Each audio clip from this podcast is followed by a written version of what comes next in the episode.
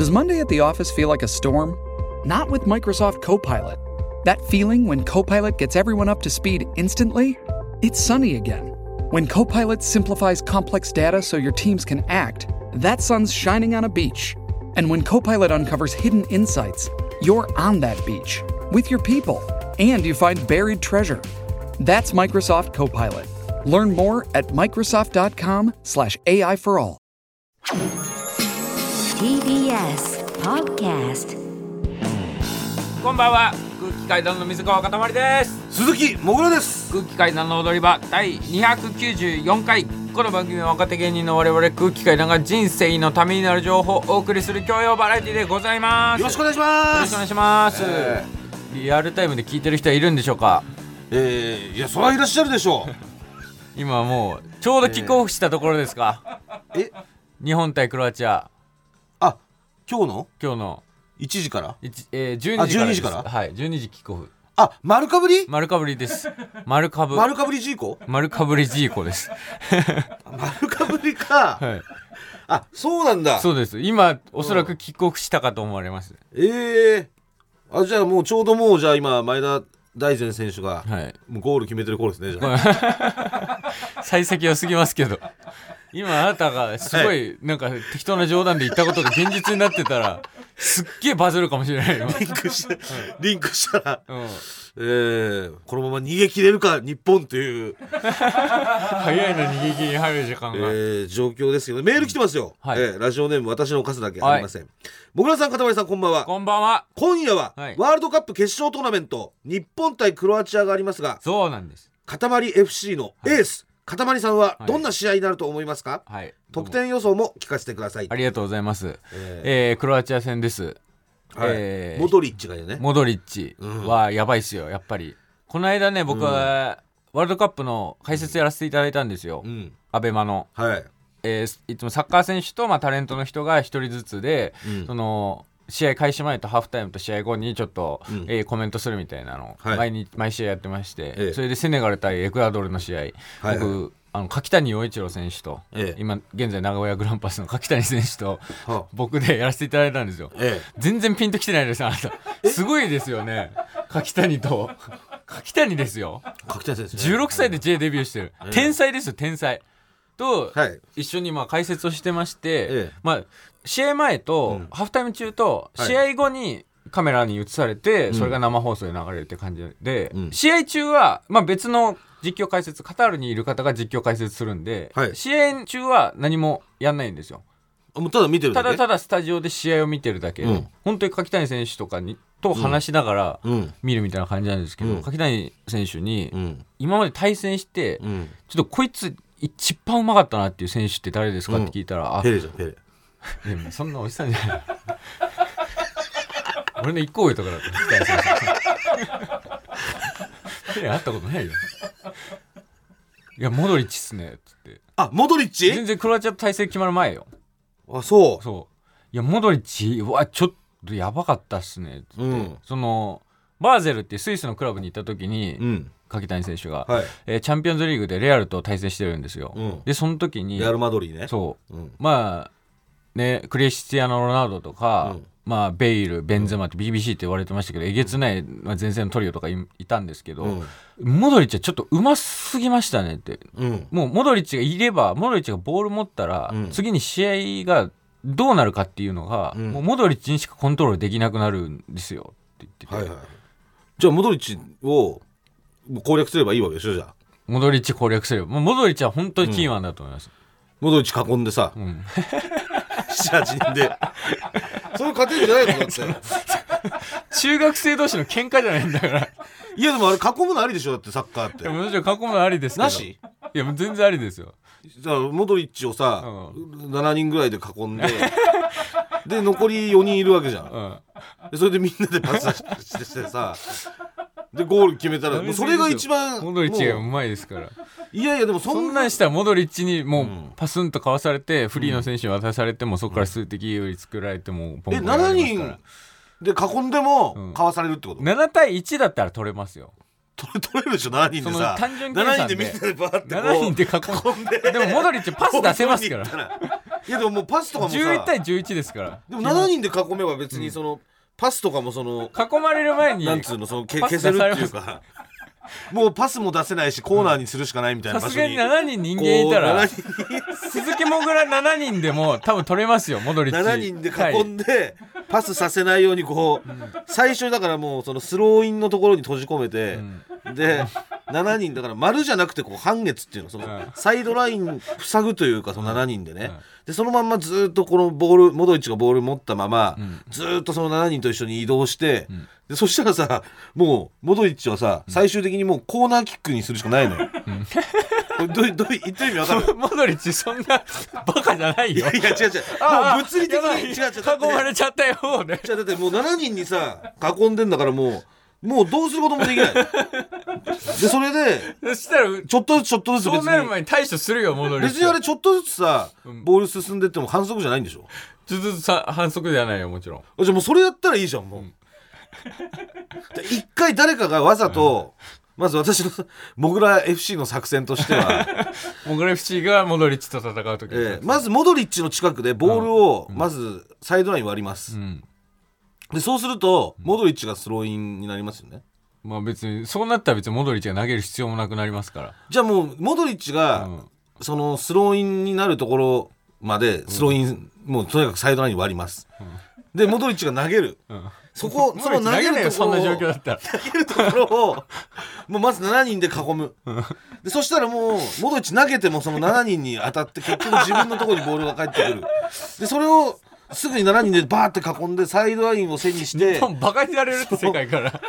鎌倉みたいな感じで作るのよわかるね？そのでそれをモドリッチからしたらもうどうすることもできない、でちょっとずつチバロンドールってもう世界最高の選手を送られる賞を取ってんでそんなバカじゃないよ。プレッシャーをかけながら、うん。そのクロアチアゴールに対して向かっていって、ん。で最終的にもうモドリッチはそれをもうゴールの方行ったら、ん。もうコーナーにするしかないね でそしたらじゃあもうこっモからはグラの理もう論上？こっからはもうちゃんとクロアチアのうん。ペナルティエリア内にん。もう10人ぐらい入って、でもうコーナーキックですよ、ん。でそこでもう決める、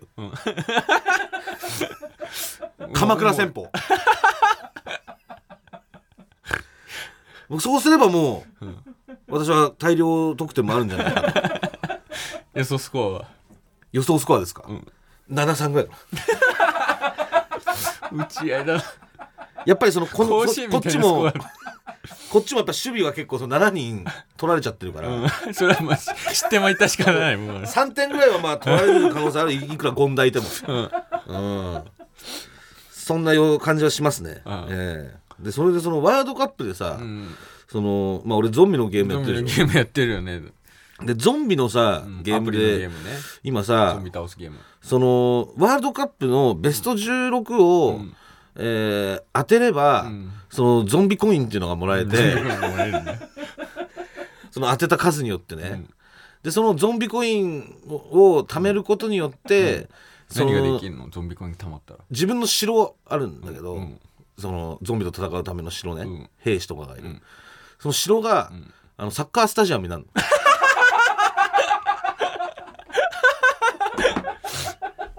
あ自分のお城がサッカースタジアムになるの。サッカースタジアムになるの、うん。本拠地が。そう。うん。だからそれを、うん。これ欲しくてサッカースタジアムにしたいの。ずずず出せるようにしたいの、だからサッカースタジアムから兵士が出てくるみたいな。でゾンビ倒しに行くみたいな。絶対不利じゃない？ことになるんだけどすごいなんか警備甘そうなんだけど城の方が多分強いよ。いやでもそれが欲しいゾンビの入り放題の気がする入り口いっぱいあるしなんか。いやもうやっぱ強いやつとかさサッカースタジアムとかもう手に入れてんのよ、入れてんだやっぱり。そう、うん。そっからゾンビとかでもう倒すために討伐しに行ってんのよ。僕らも欲しいんだサッカースタジアム。そうそう、ん。だからそれが欲しくて、うんだからさその全部で32チームか最初グループリーグ、はい。えー、よ4チームのは8グループ、30日でそっから8チーム選んで、うん。えーいくつ当てるかみたいな感じだったのよ、うん。でそれでさあのーまあ、最初自分でなんとなく予想したんだけど、ちょっともうこれ合ってっか分かんないからってさ自ら聞いたじゃん。聞きましたね。そのワールドカップ開幕する前に。もう俺は本当にねもうなんていうの信じたわけですよあなたを、うん。だから、ね、ゾンビのそのスタジアムを手に入れるためにね。なんかゾンゾンビでサッカーの。いいことが起きるからちょっと教えてくれとベスト16でそしたらさ、どどうでした？どどうだったっけ？最悪だよお前。バカ。ヘッポコヘボ。なんだよお前。俺まず、うん。日本のグループ、うん。えーグループ何 ?FE? グループ E グループ E、ん俺にもう本当は最初俺日本で行こうとしたからね。うん。日本に俺は貼ろうとしてたの、うん。そしたらさ、ん。これこれでいいって言ったらさ「ん。いやーグループ E はドイツ硬いね」とか言って「ドイツは硬いわ」とか言うからさ「え？っ?」つって「ドイツそんな強いの?」あースペインよりもドイツだね。ドイツはまず抜けるわ。まあだからあとは日本がいけるかどうかなんだけど。まあ日本かいやーまあ日本うんドイツじゃないって言うから「分かった」っつってでドイツに貼ったらさ ドイツお前コテンパンにされてんじゃねえかドイツよ。でしかもさその後、もう俺なんかベルギーのグループがちょっとむずく感じて、うんそこは貼らずにあベルギーね。どこをどう貼ってもいいいやんですよ。ベルギーがさどこをどう貼ってもいいから例えベルギーがばよそのグループ E に1チーム選ぶとかじゃなくて、グループ E から2チーム3チーム選んでもいいんですよ、とりあえず決勝トーナとりあえず。メントベスト16に進出する8そう。チームを当てれば何チーム当てるかだからだから3チームとか選んじゃうと、もう1チームは絶対外れ確定になっちゃうんだけど、うん。その代わりなんか安全策としてっていう、そういう選び方もできるのよ、んでだから俺はちょっとベルギーのグループがよく分かんなかったからそこなしにして、ん。その代わりあのフランスのグループ。うん。フランスのグループとなんだっけ？フランスと。フランスとフランスのグループはオーストラリアが行ったんだけど。そうフランスとオーストラリア。うん。フランスとオーストラリアを俺選んでたのよ、うん。分かんなかったから、ん。じゃあこれで行こうかって言ったら、したら水川がさ「いやベルギーは硬いっしょ ベルギー絶対行くわ」いやあの正直この中でうん。一番硬いのベルギーだから「えブラジルじゃないの?」って「いやベルギーベルギー」って「あマジで？うん。じゃあどうしよっかな。じゃあ俺これもうあのオーストラリアから、まあフランスは多分硬いよね」っつったら、うん。あフランスはまあそうだね強いなんかフランスアルゼンチンオランダブラジルえーあとだからポルトガルも行ってたでしょ？そうそう。いやだからじゃあもうこれをイングランドも行ってたでしょ？あのーベルギーにするわって言ったら「うんああそれがいい」とか言って、ポンコツがよ。え違うベルふギーがさベル大負けしてんじゃねえかよ。ベベルギーさめっちゃ内紛してたらしいんだよなんか中で。1位って言ってたからねレアルのキーパーのクルトワっていう選手まあもう今世界一のゴールキーパーですよ、がいてデブライネっていう、まあ、マンチェスターシティの司令塔ですよ。もう世界一の司令塔ですよ今。っていうまあもう大黒柱みたいなのがいるんですけど、うん。昔デブライネの彼女をクルトワが寝取ったんですよ、そっからむっちゃ仲悪いらしくて、あそんなメジャーリーグみたいな話だ。の そのメジャーリーグみたいなことが起きてて。本当メジャーえそれ知っててやったのそれ？ん？知っててやったの？それは知ってたよ、本当に？うん。メジャーリーグの場合は知らなかったんだけどね。うん、その知らずに、あのドーンの彼女とか彼女恋人を、あのー好きだよねメジャーリーグ。リック・ボーンが、うん。その ちょっと手出しちゃって、うん。っていう感じだったんですけど、あメジャーリーグ状態ってことじゃん。メジャーリーグ状態で うん。とかまあ他のねうん。選手間でもすごいもうなんか対立がすごい内紛みたいなのがあったらしくて、うん。もうまとまりに欠けてたんですよ、うん。ちょっと。うん。いやそれはちょっとがっかりでした。えそれでそのままバラバラで終わり？バラバラで終わり敗退しました。うわだよそれ。そう。いやメジャーリーグは最後その、リック・ボーンがマウンド上がった時にドーンが来て、ん。でも全員がうわやばいってなるの、うん。あったよねまあメジャーリーグ1見ましたよ。やばいってなったら、ドーンがね、うん。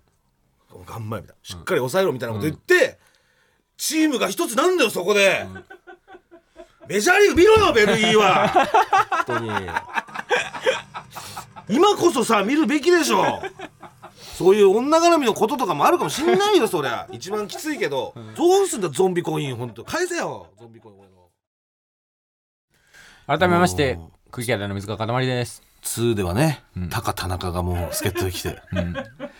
でそのタカ田中の奮闘をね見てみんながまた一つになってくんだよね、うん。もうしかもタカ田中だけやっぱりその日本から来て雑草魂を持ってきてんだよ、うん。でも他のもうメンバーは全員一回その1で優勝して、うん。どうなってんの？2って。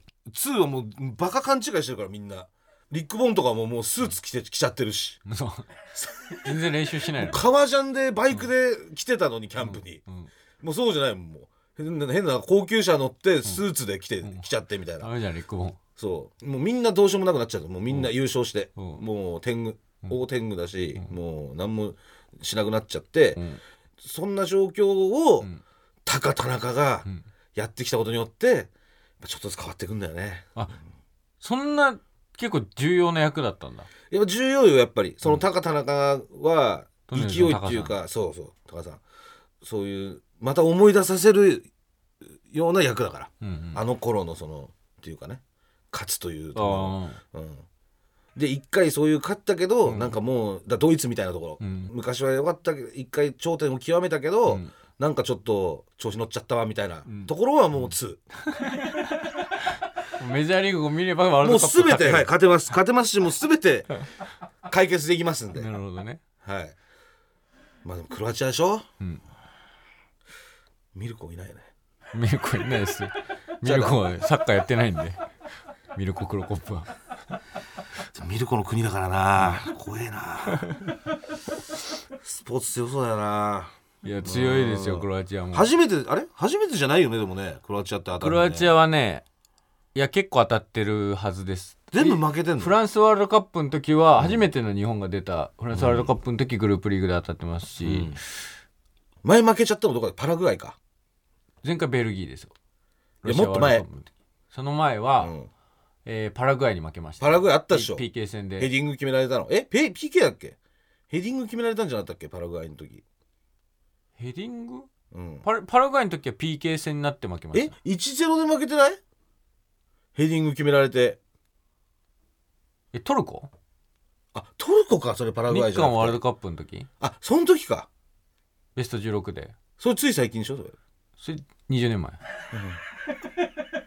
もう20年も経ってるあれ相手イラクだったっけ？あれ？あいつトルコ。あれ？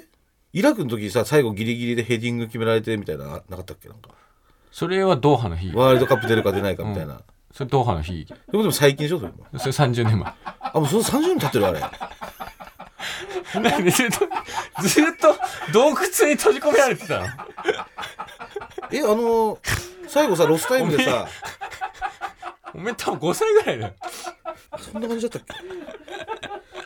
もうすもうよくわかんないサッカーはななんか。ずっとボール追っかけてるからさ。なんというか時間の概念がよく分かってないんだずっとボール追っかけてるから見てて。もう分かんなくなっちゃう。もう最近のことのように思っちゃうよやっぱりね。うん。えー、ちょっとここでご報告がありまして。報告だと。えーと12月3日。12月3日。123の。 one two three。えー日にですね、えー私、えー東京は新宿歌舞伎町にてですね、はい私の同期であります、矢野くんとあ。そしてダンディさん。ダンディさん、えーあなたがアルバイトをしていたしていた、えーカラオケバーの社長。社長。えーにですねはい。借金を返すことができました。おマジ？はい。なんではい。もう関西と言いたいところなんですけれども、はい。えー実は、まあ、ダンディさんと矢野くんにもあの借金ちゃんとね全部お返しできたんですけど、はい。あと一人だけちょっといらっしゃいまして、うん。っていうのも、うん。あの案内所で働いてた時のはい。店長なんですけど、はい。その店長さんがね、うん。私50借りてまして、うん50万。ええ。どこ探しても見つかんないです。よく見つからないね。あとはお金借りてる人。もう歌舞伎町にはいないんだ。歌舞伎町いないんです、うん連絡がつかないのよ。うん。で店長じゃなくて他に社長がいたから、はい。案内所ね。うん。で社長は連絡先知ってるから、うん。社長にもお願いしたんだけど、うん。もう全く連絡が取れない。うん。でその他の仲いい人歌舞伎町で、うん。えーその案内所の店長と、まあその H さんっていうんですけどね。でそのしお金を借りてるそうです。社長が？H 店長。うん。それな名前は言えない。ちょっと言えないね その本名だから。あそれは北原さんみたいなことではないんだ。えー、違う違う違う違う。うん。うん。北原さんは、うん。大阪時代に働いてたデリヘルの店長の北原さんは、うん。えー仮の名前です。仮の名前だったけど。吉信仮の名前。そう、うん、H さんはもうそれが本名だから、はい。うん、だからもうあ、まあ、上のんなんていうの？上名字が H さんなんだけど、はい。うん。まあ、下の名前で呼ばれてたりもしたんだよね、うん。まあ、D さん下は？D, D さん、で、まあ、D さんでも H さんでも大輔。え？大輔。いやいや何も言えないんだけどそれは、まあ、D さん。原大輔。まあそのね H さん。それって急に連絡つかなくなったの？その消えたの？いやそうなのよ。急になんだよね、うん。それがね3年前ぐらいには H さんまだいたのよ。うん。普通に歌舞伎町にいたのよ、うん。まあ俺がねカラオケバーに行く時だったりとか、あと歌舞伎町の普通にその本社の借りとかだったりとかにうん。すれ違ったりとかして挨拶したりとかっうん。ていうのあったの、はい。それがねやっぱりねなんかいきなり何があったか分かんないんだけどやめちゃって、うん。でそっから先の行方が分かんない。うん。で別にその飛んだとかそういうことじゃないっぽいんだけどうん。池袋で見たっていう情報もあるんだよね、うん。でもこれが本当に最新情報、池袋うん、に飛んだ。池袋で見た。うん H さんを見たっていううん。のがあるんですよ、は見かけた方はぜひ。い難しすぎるって。難しすぎるよ。池袋にいる HD いやまあもしご本人がね万が一、まあ、本当に、ね、ちょっと可能性なんですけど、聞いてくれてたら、うん。もうメールをいただけたおら金を返したいんですと。はい、うん。もう本当に何もそのなんか騒ぎ立てたりとかもしないですし、うんただお金をお返ししたいだけなんでいくらをお世話になったんで、はい、借りてるんですか？50です。50、うん。じゃあもう残り50ってことですか？そうです。おおもう残り50です。矢野くんにはいくら返したの？えー、70です。矢野くんそんな言ってたの、あそうなんだ、はい。もう返した時はね、はい。冷めてました。冷めてんだ、うん。なんだよ君。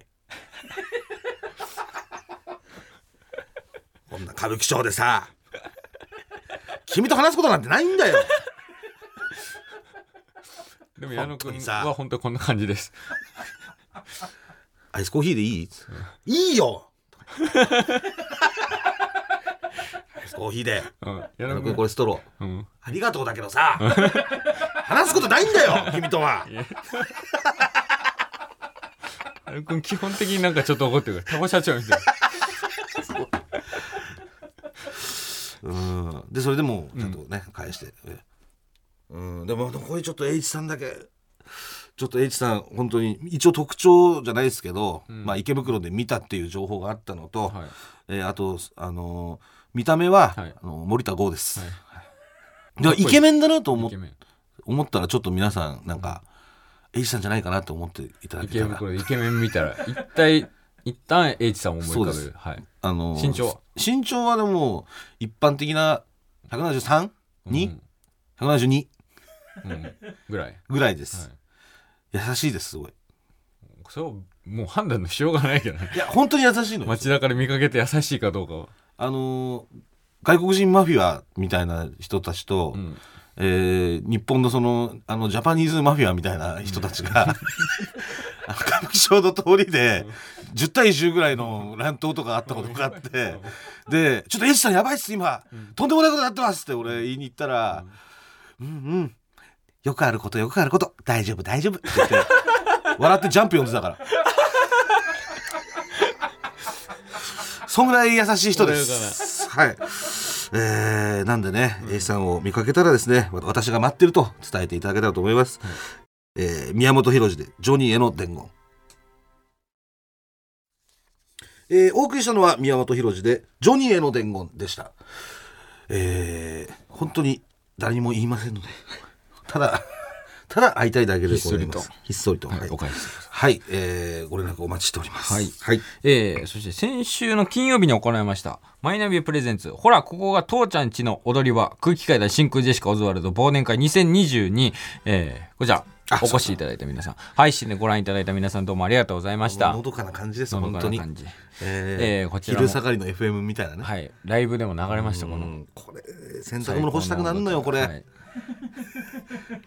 したくなんだよねこちら配信のアーカイブが12月11日日曜日まで見れます、えーはい。こちらファニーオンラインとチケットピアで販売中。はい。料金が1600円となっております。はい。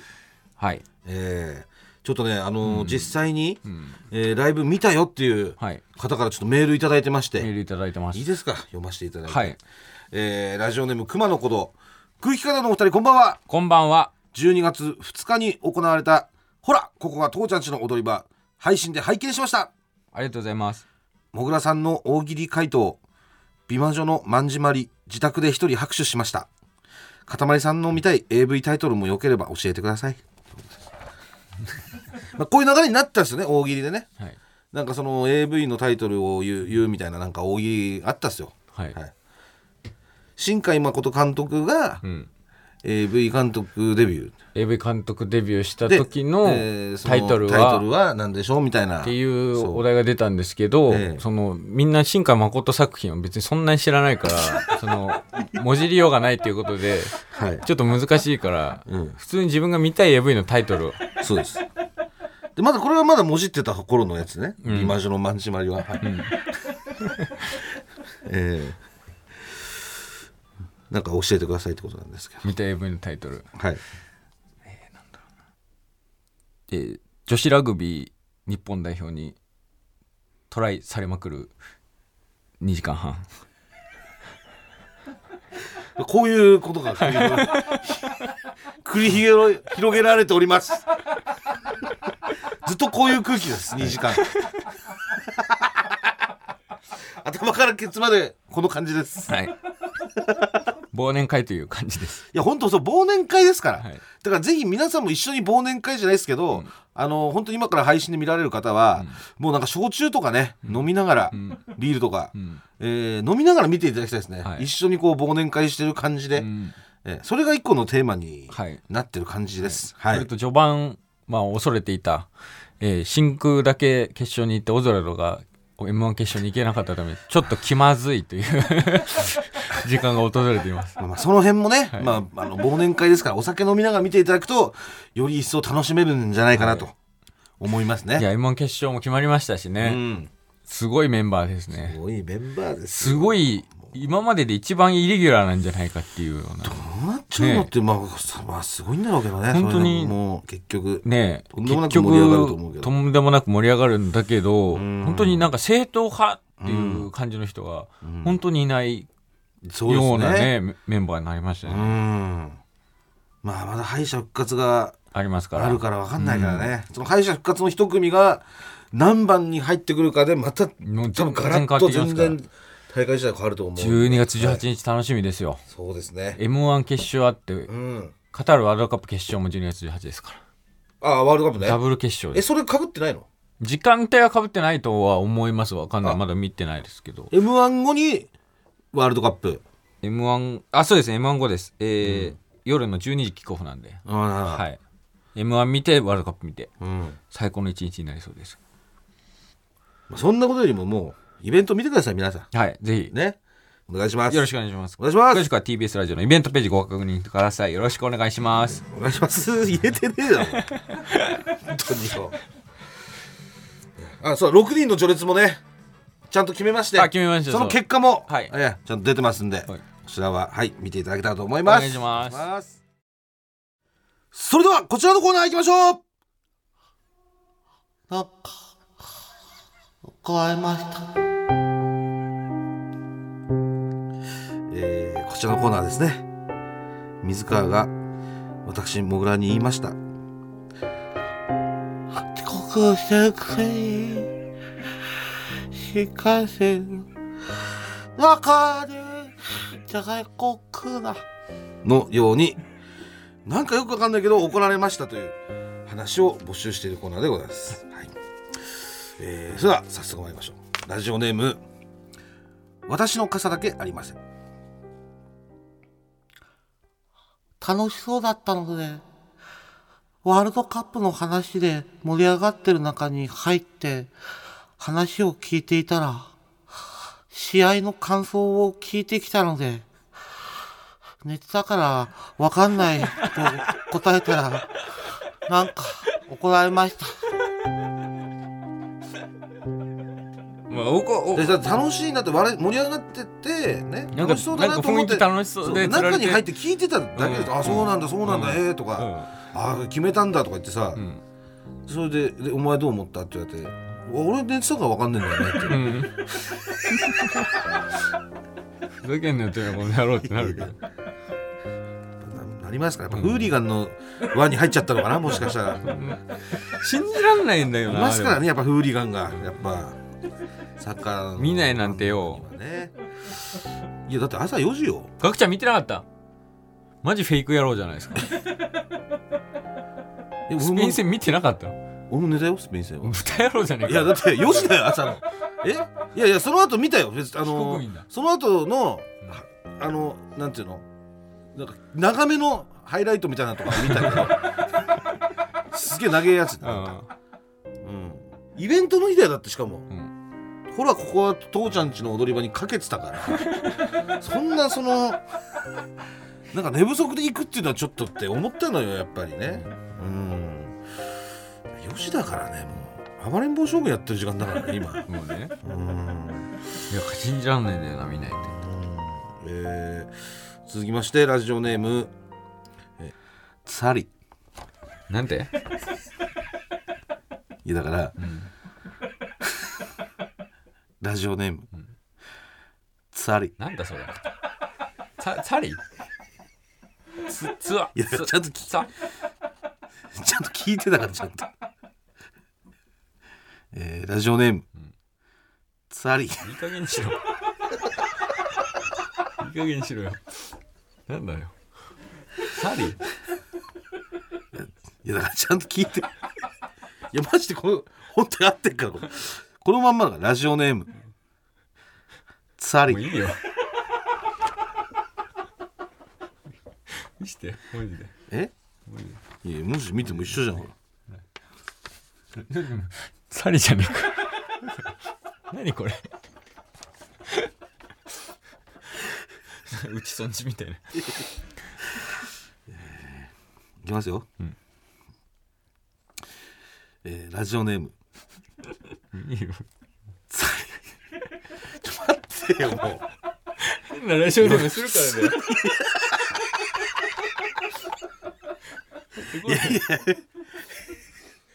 全然サッカー選手とかいそうじゃない？サリとか。まあサリセフとかありましたけど 今セフとかも言いづらいからみんなもうチェフチェフになってました。最初出てきたでのところセフとかでしたけど。なんかエムバペもなんかうん、まあ言いにくい。ムバッペとか、まあムバッペとかエムバペとか、うんまあいろいろありますけどね、うん。そういうことですよサリも、はい。えー、もしもいます。はい。夢の中でおいでやす小田さんになんか怒られました。知らねえよ知らねえよそういうこと。やねふざけんなサリのメールでした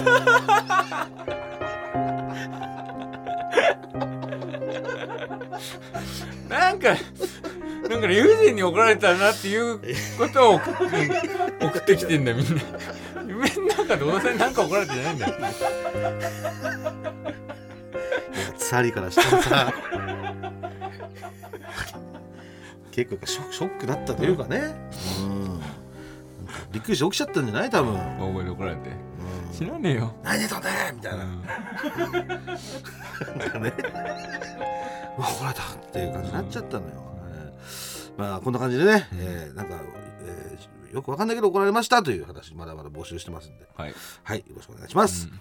えーでは続きましてこちらのコーナー行きましょう。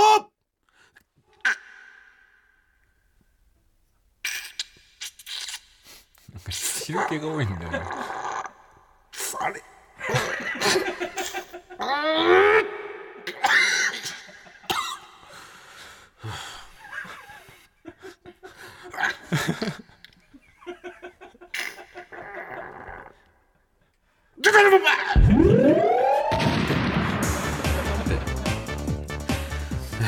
銀立ちボンバーです。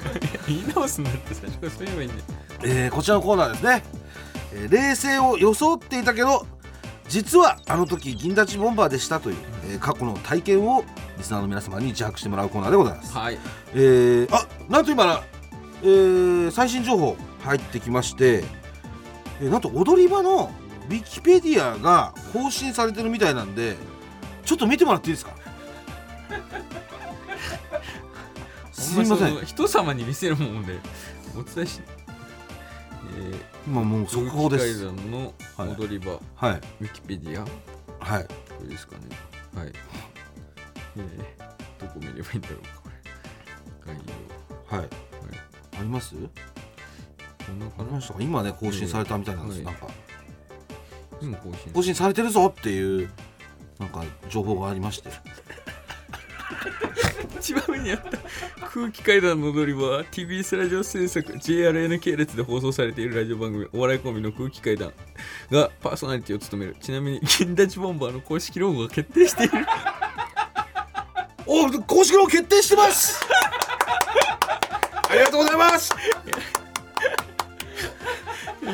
人様に見せもう全世界に公開してる情報でやることじゃねえって。本当なんかあの頃のねバラエティーみたいななんかネオンがあってねこうここに浮かんでいるようななんかあのすごくいいロゴでございます。はい。えー見れますんでぜひねあの見ていただけたらと思います。えーでは、えー早速参りましょう。ラジオネームマンデリン。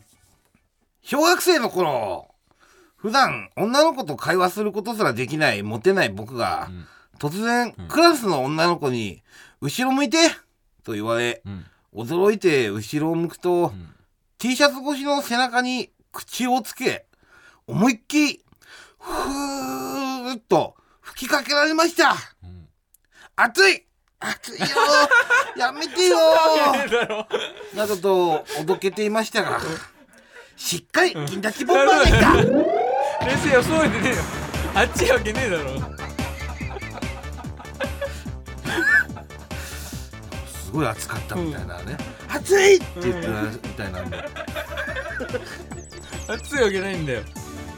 銀立ちだからちょっとバレもうちょっとその年齢が中学とかだったらちょっともうバレてしまってたかもしれないですね、銀立ちが、うん。あれなんかそんな熱くなくないみたいな,、うん。なんか今の熱いとかで変じゃないみたいなね。危なかったですね。小学生だった女の子どういう意図があったんだろうね。どういう狙いでやったんだろう。多分ね俺の予測ですよあくまでも。この女の子は多分朝親父にやられてますもんね。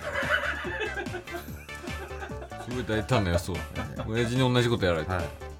親父ってそういうことしちゃうんですよ、なんかその急にそういうことしてあ鼻をなめたり。熱いなみたいな、で「あっちいだろ」みたいな、私もその辰丸の腹に、そのいきなりその腹にね、とかやるんで、腹に口つけて、うん。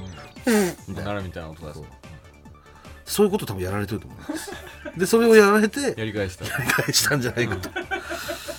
思います、えー続きましてラジオネーム「えー週刊少年芋焼酎」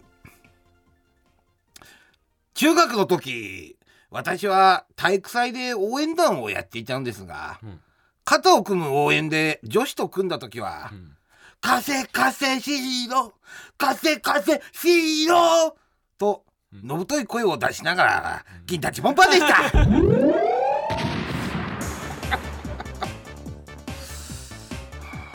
いや危ないよね体育祭って。まあね。接触する機会あるじゃん。その応援だとか、ねうん。フォークダンスとかさ。うん。でもうおしまいじゃん。体操服で僕来たら、まあね、でみんないるしね。うばもうしすぐに回るというか、うん。あいつなんかぎな立っちゃってないみたいな感じになったら、ね。んいや危ないよね本当に体育祭って。いや危ないですよ、ううん。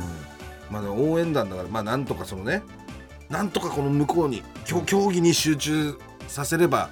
自分のそのね銀立ちにはこう、うん。目を目を向けさせないように応援ししたっていう。いやこれは気をつけた方がいいですか？ん。学生の皆さん、そうですね、必ずやってきますからね、うん。少年も聞いてるかもしれないんで、はいもしかしたら、えー続きまして、えーあ、えー、50歳のリスナーの方ですね、えーラジオネーム、えーパイパンパーティー。50歳だろサッカー少年だった小学6年生の頃の夏の大会の時の出来事です。でそんな覚えてんだよ。38年前だろ。試合も終盤になり1点のリードを守るためにキーパーの私は必死になってゴールを守っていました。相手のコーナーキックの際にゴール前で混戦になり相手選手から思いっきり股間を蹴られてしまいました。試合は一時中断したもののすぐに再開し痛みをこらえながらなんとか逃げ切ることができました、ん。試合が終了してから30分ほど経つと痛みも全くなくなり、うん股間を蹴られたこともすっかり忘れてました、うん。そんな時にチームメイトのお母さんが近寄ってきてん「痛かったでしょう」と言いながら、突然私の股間をさすり始めました。すげえお母さんいる。状況がよく分からなかったんですが、痛いふりをした方がいいと瞬時に判断しい痛い痛いと大げさに痛いふりをしていましたが実は銀立ちボンバーでししょうがないよ。しょうがないよそんなの。たそしてう思えばあれが性の芽生えでした。い んいやとんでもない経験だな。やこれはなんだろう時代なのかな。なんだからさすったって言っても、なんかこのねパイパンパーティーさんのね、うん記憶の中ではもう結構な感じでそのなんかその優しく撫でられたのかもしれないけどももしかしたらさこう、ポンポンポンってちょっと叩くような感じだったかもしれないじゃん。あ下腹部あたりをあね、うん。だからそのそそんなねももろこう撫でるみたいな感じじゃないと思うんだけど、それがだからちょっと性の芽生えになっちゃったから、うん。多分自分の中で変換されて変換されてると思うんだよね。うんいやエロすぎるもんなさせられて。ポンポンぐらいだと思うんだよね。まあでもまあ小学校6年生の夏の大会のことですから、うん。えー。ねえ。まあ覚えてますよね。やっぱ懺悔の気持ちってやっぱ人間はやっぱ覚えてるんですね。うん。すいません立ってましたっていう、はい。えー続きまして、えーあ52歳のリスナーの方ですねえーえーラジオネーム。仲良くなりたい。中学生の頃女子の間でブラホック外しが流行っていました。ホックを外された女子はトイレに駆け込み、ホックをつけ直して教室に戻っていました、その時私は友達と大貧民をしていました。私は女子のブラホック外しには興味ないふりをしていました。私は次に出すカードを考えるふりをして 横目でホックの外れた女子を見ていました。私を含めた大貧民メンバー4人が銀立ちボンバーしていました。えとね。女子同士でやっぱやってたねそのブラホックついつい見てしまったというブラホック 52歳。これも38年前ぐらい。そうですね。1984年ぐらいの出来事。まだ私生まれてないです。ねさあラストですね、あえー、地球ギボンバーいただいております、えーラジオネーム、はい。フランダースの猫。今付き合ってる彼と初めて飲みに行った時の話ですはい。相手が無口すぎて私ばかりが話していました、一軒目で飲んで次の店どうしようかなと思った時に知り合いの大将がいる居酒屋を思い出しそこに行きました、うん。大将に「彼氏?」と聞かれたので「違うよ」と答えると「何？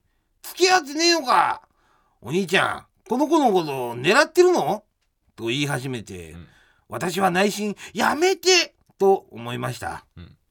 そうするとずーっと無口だった彼が「ん。そうですね。狙ってます」とマスターに言いました、ん。私と話す時は無口だったのに。狙っとったんかーいとなり子宮弦ボンバーでした。無理くり子宮にしなくてなんかキュンとしたでいいじゃんなんなんこれ普通のうん。胸キュンですよね、胸キュンでいいじゃん。なんで？子宮キュンにすんの？すごいなんかれ。っきとした胸キュンじゃん。こちらの全然なんかれもうよくある恋愛漫画ね。これ胸キュンでしょ絶対。これ胸子宮キュンじゃなくて胸キュンですよねこの時したのは。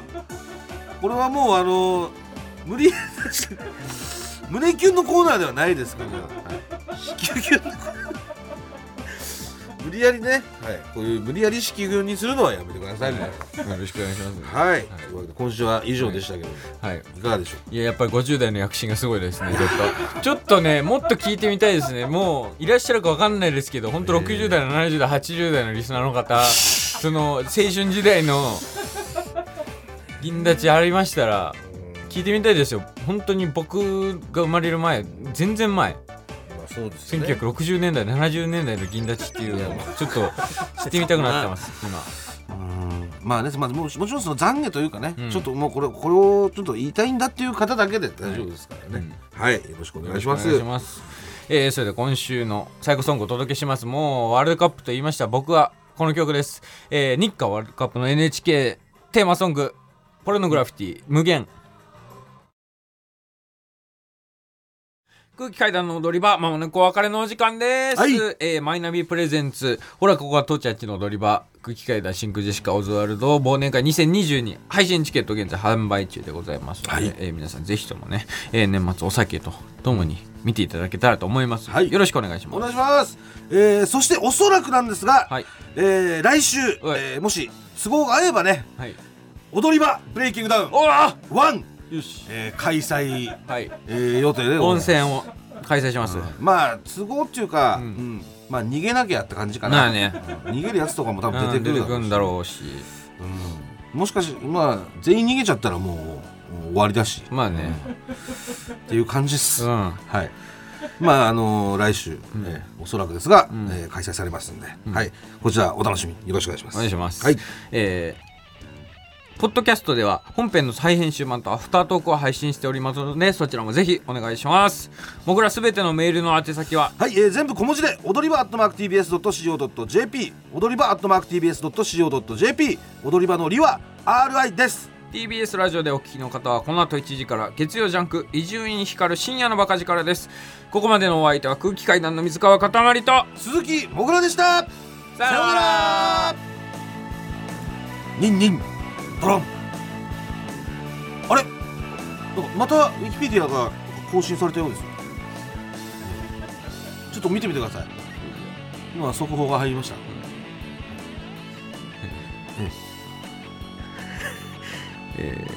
空気階段の踊り場は TBS ラジオ制作 JRN 系列で放送されているラジオ番組お笑いコンビの空気階段がパーソナリティを務める。ちなみに銀立ちボンバーの公式ロゴが決定している、あの頃のバラエティのようなネオンの感じのロゴあれがわかんねえ。これは偶然。今リアルタイムで更新されてますね。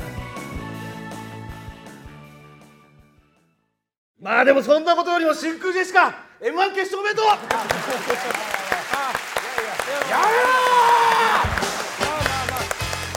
マイナビラフターナイト出身の3組が一堂に集結。マイナビプレゼンツほらここが父ちゃんちの踊り場。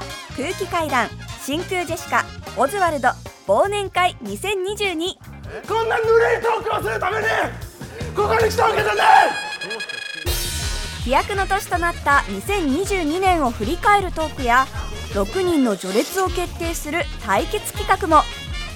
アーカイブ配信のチケットはファニーオンラインチケットピアで販売中。詳しくは TBS ラジオのイベントページで。落ちるやつが悪いから。確かにチャンピオンに言われるとね勝った方がなんかああだこだ言われるの違うよね